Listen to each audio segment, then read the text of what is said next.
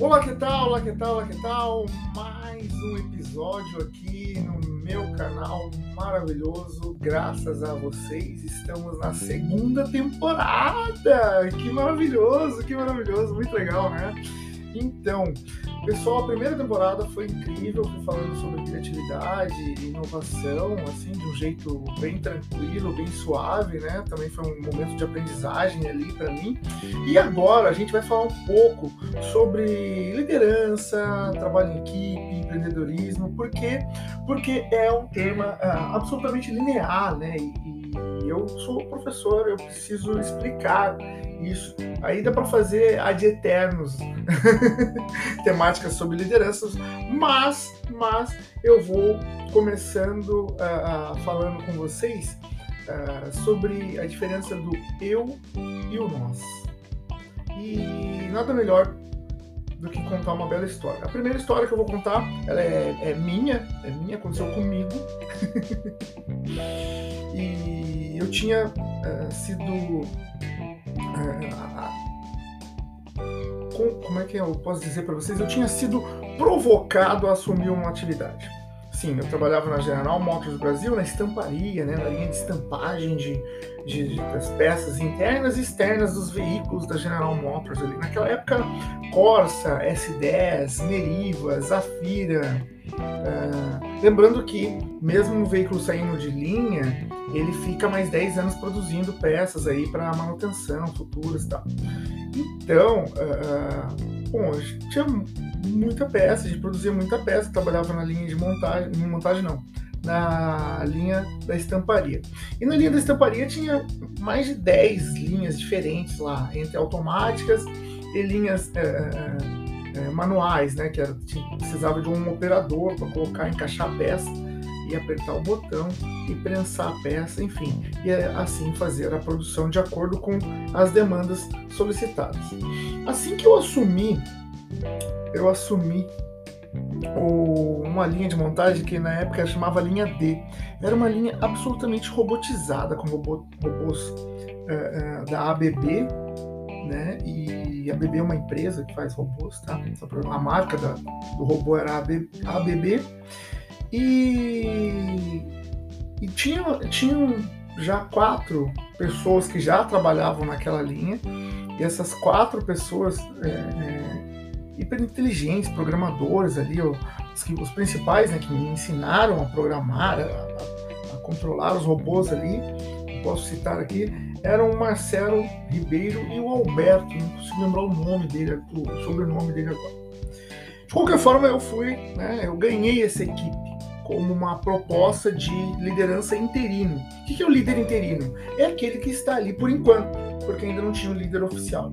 Nessa época eu já fazia faculdade, já estava fazendo faculdade de administração e é, no meu dia a dia no trabalho eu era operador de máquina e fui provocado a assumir, por já ter uma experiência, já ter uma postura de liderança, já ter um, um, um linguajar voltado a, aos líderes, já tinha essa aproximação então o gerente me deu essa oportunidade de liderar a linha D. E era uma equipe com quatro pessoas, né? Tinham sete robôs e normalmente como que funcionava lá? Você pega uma peça pequena, batia coisa de 4 mil, 5 mil, cheguei a bater até 6 mil peças em um dia, uma noite.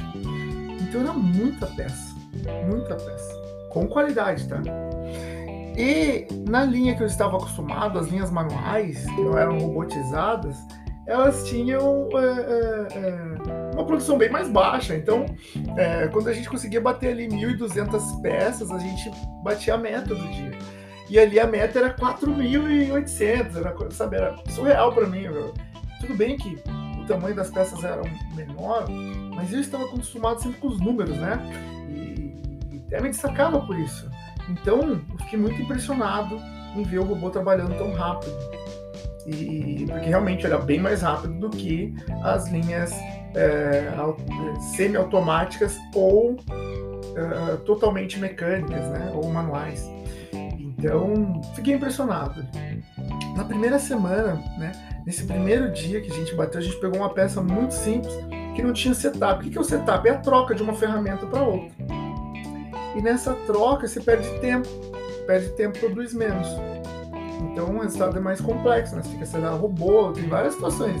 É muito interessante, assim, toda a dinâmica, o pensamento voltado para o resultado final. É do líder, né? Como, como, da equipe em si, na verdade, né? Como estratégia, como a gente vai fazer. Até tinha assim, não vamos parar para janta, vamos tocar a janta. Dois saem para jantar e dois ficam tocando sozinhos. Era ruim tocar sozinho, né? Fazer a linha funcionando sozinho, só entre duas pessoas, porque quando dava o problema, realmente precisava de mais pessoas, que duas eram poucas. Mas uh, nós conseguimos fazer uns acordos ali com o pessoal da manutenção aqui para ficar lá na frente abastecendo.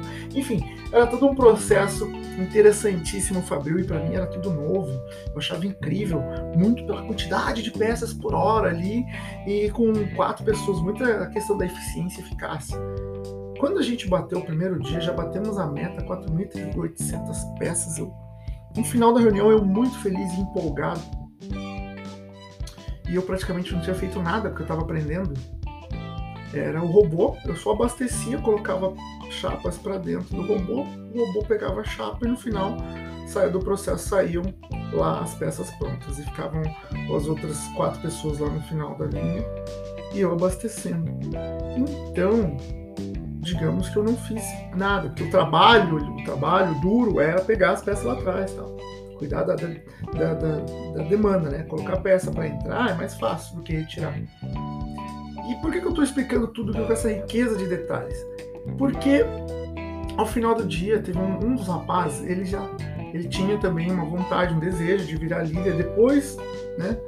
Da, que eu passei para liderança, esse rapaz assumiu também como interino, então, porque ele era muito bom, muito competente também, Marcelinho Ribeiro. E ele ele nesse dia ele ficou muito chateado. Primeiro, porque eu tinha chegado. Era o meu primeiro dia. Ele, eu tinha acabado de chegar. Ele achou que ia ser ele que ia assumir. Uh, eu não fiz muita coisa, só estava entendendo. Primeiro dia. E a gente bateu a meta com louvor.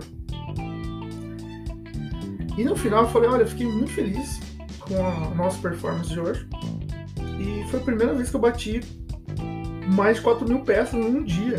Então nunca tinha passado por isso. Né? Não, eu passava muito longe das linhas de robô, não imaginei que alguém ia colocar eu lá. E, e na verdade o, o, meu diretor, meu gerente na época, ele falou: vou colocar você lá porque você é inteligente, você vai aprender rapidinho. Né? Porque eu já sabia todas as outras. E só robotizada que eu não sabia.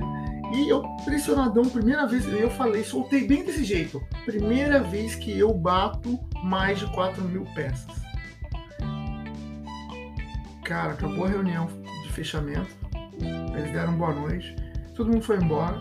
Esse cara voltou, Marcelinho voltou e falou assim para mim: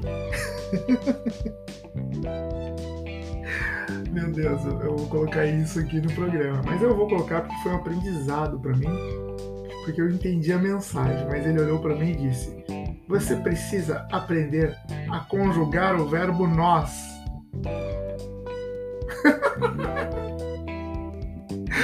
Ai, vocês me perdoem, mas é que como vocês devem saber, nós não é verbo. Mas eu entendi o que ele quis dizer.